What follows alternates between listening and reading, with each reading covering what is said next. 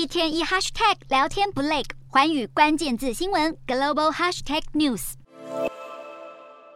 在其中选举当下，投资人权衡美国政府接下来陷入僵局的可能性。有分析认为，投资人在赌注共和党至少能拿下参众其中一院，这可能意味着经济政策不会有太大改变。美债殖利率下滑，美元持续疲软，美股主要指数在开高后，标普跟纳指在午盘多半翻黑，到了尾盘惊险翻红。美股四大指数中场齐扬，道琼指数上涨三百三十三点八三点，收三万三千一百六十点八三点；纳斯达克上扬五十一点六八点，收一万零六百一十六点二零点；标普五百上涨二十一点三一点，收三千八百二十八点一一点；非半指数上扬五十二点七六点，收两千五百零三点三九点。欧洲股市方面，市场也同样关注美国其中大选动态。欧洲三大股市也全面收红。英国股市小涨六点一五点，收七千三百零六点一四点；德国股市晋阳一百五十五点二三点，收一万三千六百八十八点七五点；法国股市上涨二十四点八九点，收六千四百四十一点五零点。以上就是今天的欧美股动态。